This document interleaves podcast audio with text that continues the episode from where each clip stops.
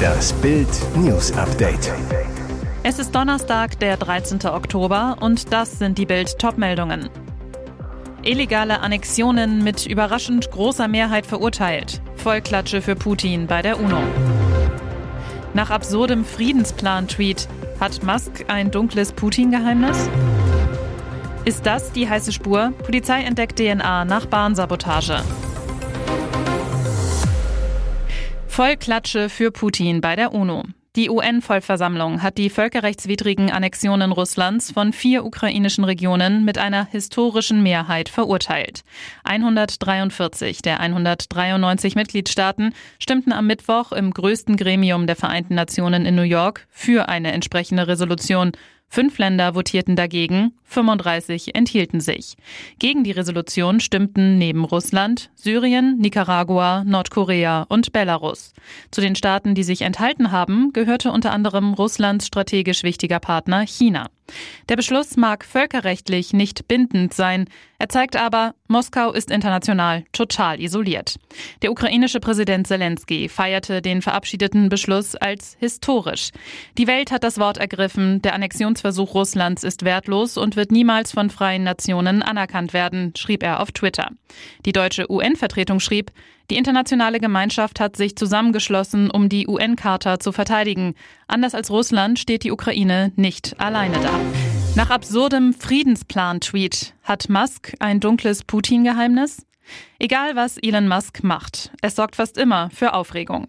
Doch diesmal läuft der reichste und umtriebigste Mensch des Planeten Gefahr, am Weltpranger zu landen.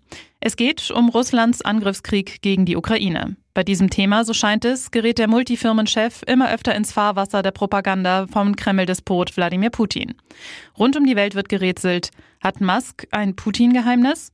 Die jüngste Kontroverse begann, keine Überraschung, mit einem Tweet. Musk präsentierte da seinen Friedensplan für den Ukraine-Krieg.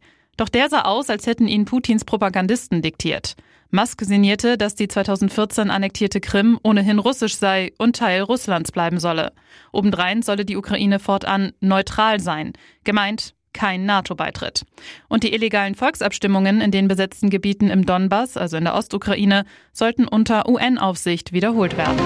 Corona-Anstieg. Wiesen Schuld. OB Reiter verärgert über Lauterbach-Post. Sie gelten als gute Freunde, doch jetzt knirscht es zwischen Münchens Oberbürgermeister Dieter Reiter und seinem Parteigenossen in Berlin, Bundesgesundheitsminister Karl Lauterbach. Grund? Lauterbachs jüngste Äußerungen auf Twitter zum Oktoberfest als Corona-Virenschleuder. Sieben Tage nach Ende des größten Volksfestes auf der Theresienwiese sind die Infektionszahlen angestiegen. Das Robert-Koch-Institut meldete jetzt für München 7125 neue Corona-Fälle und fünf weitere Todesfälle. Die Sieben-Tage-Inzidenz für die bayerische Landeshauptstadt beträgt 1497,4. Karl Lauterbach sieht diesen Trend mit großer Sorge. Das Oktoberfest erinnert uns, Schreien und Rufen im Innenraum maximiert Aerosolübertragung von Corona. Im Winter wird das ein großes Problem werden, teilte er via Twitter mit. Die Kritik am Oktoberfest als Corona-Schleuder ärgert den OB. In einer Pressemeldung erklärte Dieter Reiter, Herr Lauterbach hat auf meine explizite Nachfrage im April, ob es Zugangsbeschränkungen geben könnte, geantwortet, dass es dazu keine rechtlichen Möglichkeiten gibt und auch für den Herbst keine zu erwarten sind. Zugangsbeschränkungen, wie beispielsweise das von mir präferierte 1G, also nur frisch Getestete auf das Festgelände zu lassen, waren damit nicht möglich. Ist das die heiße Spur? Polizei entdeckt DNA nach Bahnsabotage. Nach der Sabotage an Kabeln der Deutschen Bahn sucht die Berliner Polizei nun Zeugen und hat möglicherweise eine heiße Spur. Ermittler der Bundespolizei stellten am Tatort im Berliner Stadtteil Neu-Hohenschönhausen DNA-Material sicher, berichtet der Spiegel. Allerdings ist derzeit noch unklar, ob es von den Tätern oder von Bahnmitarbeitern stammt. Denn Mitarbeiter der Bahn hatten demnach schon damit begonnen, den Schaden zu reparieren, als Bundespolizisten am Samstagmorgen am Tatort eintrafen. Dabei könnten wichtige Spuren verloren gegangen sein. Die Täter hatten am Samstagmorgen wichtige Glasfaserkabel in Herne und in Hohenschönhausen durchtrennt. Ein Sprecher der Bundespolizei Berlin sprach gegenüber BZ von zielgerichteter Außeneinwirkung also einem Anschlag. Kurz nach 8 Uhr war daraufhin der gesamte Bahnverkehr im Norden Deutschlands eingestellt worden. US-Verschwörungstheoretiker muss fast eine Milliarde zahlen. Es ist das bislang härteste Urteil gegen US-Verschwörungstheoretiker Alex Jones. Jahrelang wetterte der ultrarechte Radiomoderator vor Millionen Anhängern, dass der Amoklauf an der Sandy Hook Grundschule im Jahr 2012, bei dem 20 Schulkinder und sechs Lehrer ermordet wurden, ein Schwindel gewesen sei. Es sei vielmehr vorgetäuscht worden, um eine Verschärfung des Waffenrechts durchzusetzen. Jetzt verurteilte ihn ein Geschworenengericht im US-Bundesstaat Connecticut wegen der Verbreitung von Falschbehauptungen zu fast einer Milliarde Dollar Schadenersatz. Die Summe von 965 Millionen Dollar wurde acht Opferfamilien und einem Agenten der Bundespolizei FBI zugesprochen. Norm Pettis, der Anwalt von Alex Jones, erklärte, das Urteil sei höher ausgefallen, als er erwartet habe. Er plant, in Berufung zu gehen. Edeka wirft Konzernen Inflationsabzocke vor. Jetzt eskaliert der Schokoriegelkrieg. Edeka und Rewe erhalten keine Waren mehr von dem Lebensmittel- und Tierfutterhersteller Mars. Die angeschlossenen Discounterketten Netto und Penny gehen ebenfalls leer aus. Der Grund für den Handelskrieg? Rewe und Edeka wollen die jüngste Preiserhöhung von Mars nicht akzeptieren. Der Streit schwillt bereits seit drei Monaten. Bei Mars verweist man auf gestiegene Kosten, vor allem bei Energie und Transport. Die Einzelhändler halten die jüngsten Preisforderungen für unberechtigt und die Begründung für die Höhe des Preisanstiegs für vorgeschoben. Bei Edeka, das sich immer wieder Auseinandersetzungen mit großen Marken liefert, ist man verärgert und verweist seine Kunden deshalb auf die günstigeren Eigenmarken als Alternativen. Ein Sprecher von Rewe sagt zu Bild, Grundsätzlich sehen wir uns mit weiteren Wellen von Preisforderungen konfrontiert. Einen Teil dieser Forderungen können wir nachvollziehen.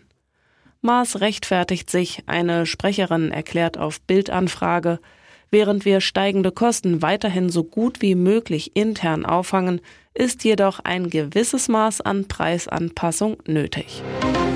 Schubecks bizarre Kochshow vor Gericht. München.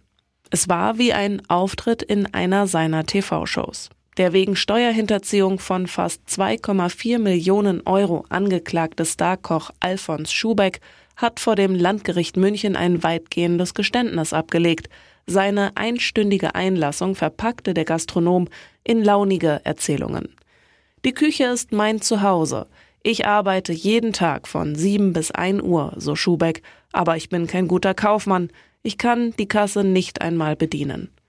Deshalb hatte er vor seiner Erklärung ein sieben Seiten langes Geständnis vorgelesen. Die Anklage treffe zu einem großen Teil zu. Er habe von 2009 bis 2016 aus der Kasse seines Restaurants Orlando 2,169 Millionen Euro Bargeld entnommen. Bei den Südtiroler Stuben sollen es laut Anklage 2,178 Millionen Euro gewesen sein. Schubeck, das kann ich nicht nachvollziehen, aber ich übernehme die Verantwortung dafür. Für beide Beträge soll der Koch Steuern hinterzogen haben. Wo das Geld geblieben ist, das kann er nicht erklären. Bayern-Fans toben wegen Ticketabzocke. Anhänger mit Protestviertelstunde in Tschechien. Bei Viktoria Pilsen hat der FC Bayern am Mittwochabend mit einem 4 zu 2 Sieg den Einzug ins Champions League Achtelfinale perfekt gemacht. Für die Bayern-Fans stand einem tollen Europapokalabend also nichts im Wege. Doch die Bayern Ultras bzw. die Dachvereinigung Club Nummer 12 und die Gruppen der Südkurve waren vor dem Spiel in Tschechien gewaltig in Rage. Grund das günstigste Ticket soll mit 70 Euro 500 Prozent mehr kosten, als Viktoria Pilsen bei einem Spiel in der tschechischen Liga verlangt. Es ist eine Respektlosigkeit, wie hier den Fans in die Tasche gegriffen wird, wütet die Vereinigung Club Nummer 12. Was wünschen sich die Fans? Die einfache Antwort ist eine Preisobergrenze, die klar und einfach ist, dem Anspruch Respect Fans gerecht wird und allen Fans aus allen sozialen Schichten und aus allen europäischen Ländern den Zugang zum schönsten Spiel ermöglicht. 20 is plenty, heißt es in dem am Mittwoch veröffentlichten Post. Der Großteil der Bayern-Fans kam aus Protest übrigens erst 15 Minuten nach dem Anpfiff ins Stadion. Die Anhänger verpassten so das 1 zu 0 durch Manet und das 2 zu 0 von Müller. Weitere spannende Nachrichten, Interviews, Live-Schalten und Hintergründe hört ihr mit Bild TV Audio. Unser Fernsehsignal gibt es als Stream zum Hören über TuneIn und die TuneIn-App auf mehr als 200 Plattformen, Smartspeakern und vernetzten Geräten.